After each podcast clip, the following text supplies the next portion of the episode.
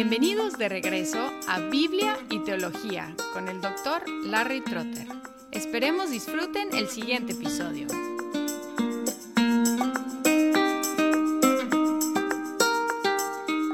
Después de una semana de descanso, estoy aquí siguiendo con la antropología bíblica. En los últimos episodios hemos estado hablando de dos estados del ser humano, el estado de inocencia y luego el estado de pecado. El siguiente estado es el estado de gracia. Y dependiendo de cómo dividimos la teología sistemática, estamos saliendo de la antropología y entrando en la cristología y la neumatología. La cristología tiene que ver con Cristo, su persona y su obra, y la neumatología tiene que ver con el Espíritu Santo y la aplicación de la redención comprada por Cristo. Así que cuando lleguemos a esos dos temas, la cristología y la neumatología, entraremos en discusiones más profundas sobre la gracia de Dios y el ser humano en el estado de gracia. Hoy vamos a simplemente ubicar la gracia, o más bien el pacto de gracia, en la historia de la redención y en la teología, cuál es su ubicación.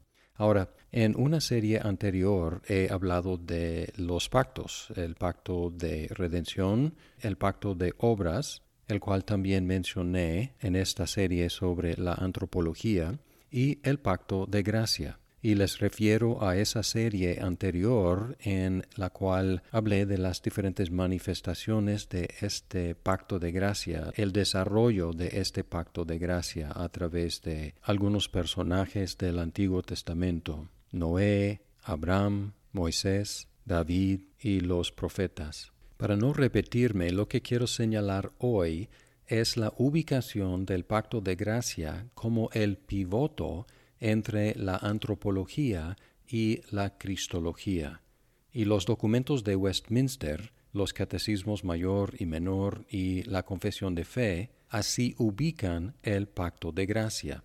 Por ejemplo, en el catecismo menor hace la pregunta 14 ¿qué es el pecado? y luego habla de cuál fue el pecado de nuestros primeros padres, Luego hace la pregunta, ¿cayó todo el género humano en la primera transgresión? Y luego, ¿a qué estado redujo la caída al hombre? Y luego 18, ¿en qué consiste lo pecaminoso del estado en que cayó el hombre?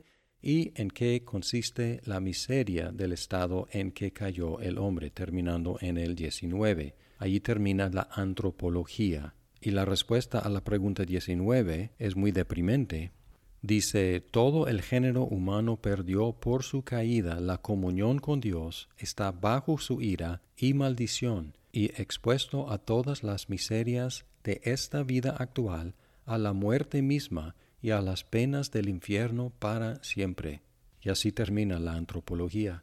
Pero luego hace la pregunta 20. ¿Dejó Dios a todo el género humano perecer en su estado de pecado y de miseria?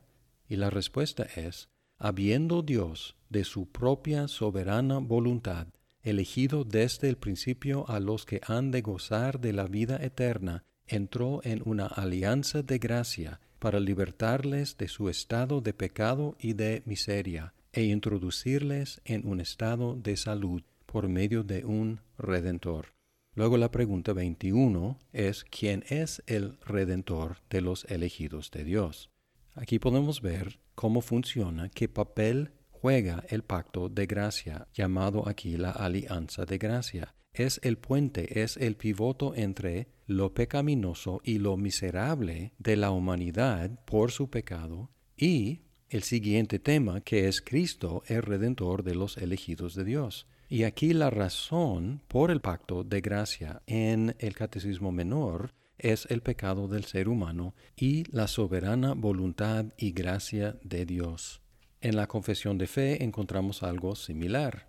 El capítulo 6 habla de la caída del hombre, del pecado y de su castigo, y el capítulo 8 de Cristo el mediador. Entre los capítulos 6 y 8 encontramos el capítulo 7 del pacto de Dios con el hombre. Y aquí la explicación de la necesidad del pacto es un poco diferente. El primer párrafo dice, la distancia entre Dios y la criatura es tan grande que aun cuando las criaturas racionales le deben obediencia como a su Creador, sin embargo, ellos no podrán nunca tener plenitud con Él como su bienaventuranza y galardón si no es por alguna condescendencia voluntaria por parte de Dios, habiéndole placido a éste, es decir, a Dios, expresarla por medio de su pacto. En el Catecismo Menor dice que el pacto de gracia fue necesario por el pecado del ser humano, pero aquí toma un paso atrás y dice, aún sin la cuestión del pecado, la distancia entre el creador y la criatura es tan grande que el ser humano creado no puede entrar en una relación con Dios si no sea por una condescendencia, un descenso de Dios voluntario y ese descenso, esa adaptación a los seres humanos, él expresa en la forma de un pacto. Luego menciona en el párrafo 2 el primer pacto que hemos estudiado, el pacto de obras. Párrafo 3, la caída. Luego enfatiza la necesidad del pacto de gracia, igual como en el catecismo menor. Dice, el hombre por su caída se hizo incapaz para la vida que tenía mediante aquel pacto, es decir, el pacto de obras, por lo cual agradó a Dios hacer un segundo pacto, llamado comúnmente el pacto de gracia, según el cual Dios ofrece libremente a los pecadores vida y salvación por Cristo, exigiéndoles la fe en Él para que puedan ser salvos y prometiendo dar su espíritu a todos aquellos que ha ordenado para vida, dándoles así voluntad y capacidad para creer. Podemos detectar aquí que estamos entrando en cuestiones de cristología y de neumatología, la doctrina del espíritu, la aplicación de la redención, pero por lo pronto estamos observando que el pacto es necesario en primer lugar, por la distancia entre Dios creador y los seres humanos creados. Y en segundo lugar, el pacto de gracia específicamente es necesario por el pecado del ser humano y su incapacidad de tener vida por medio del pacto de obras.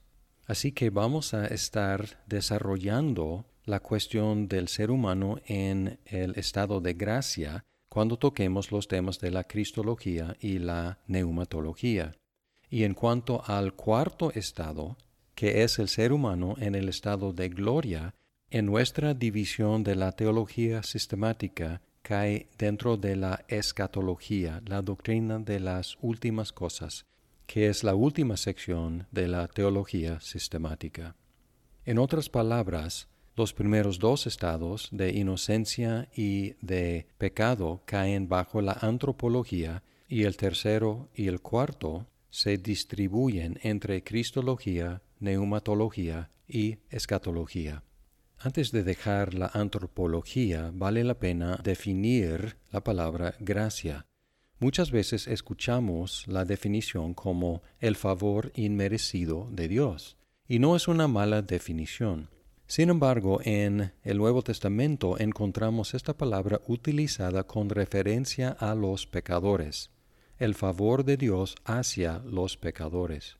Por ejemplo, en Efesios 2 se enfatiza el lugar de la gracia como el favor de Dios hacia los muertos en pecado.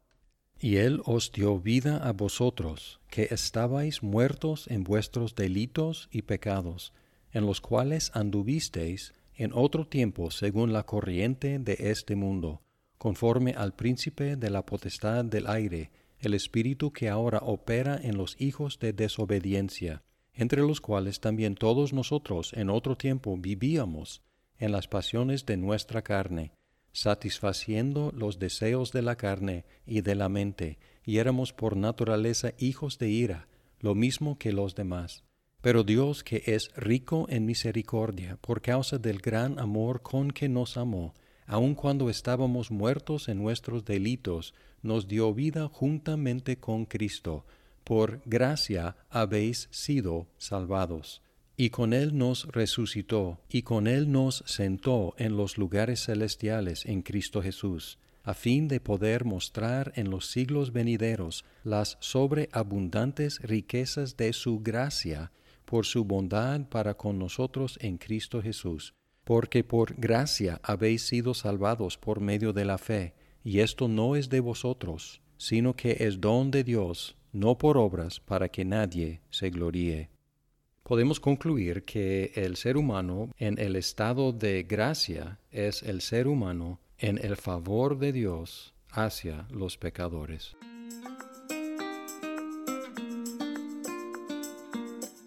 Muchas gracias por escuchar este episodio. Si estás disfrutando Biblia y teología, por favor compártelo con tus amigos. Hasta pronto.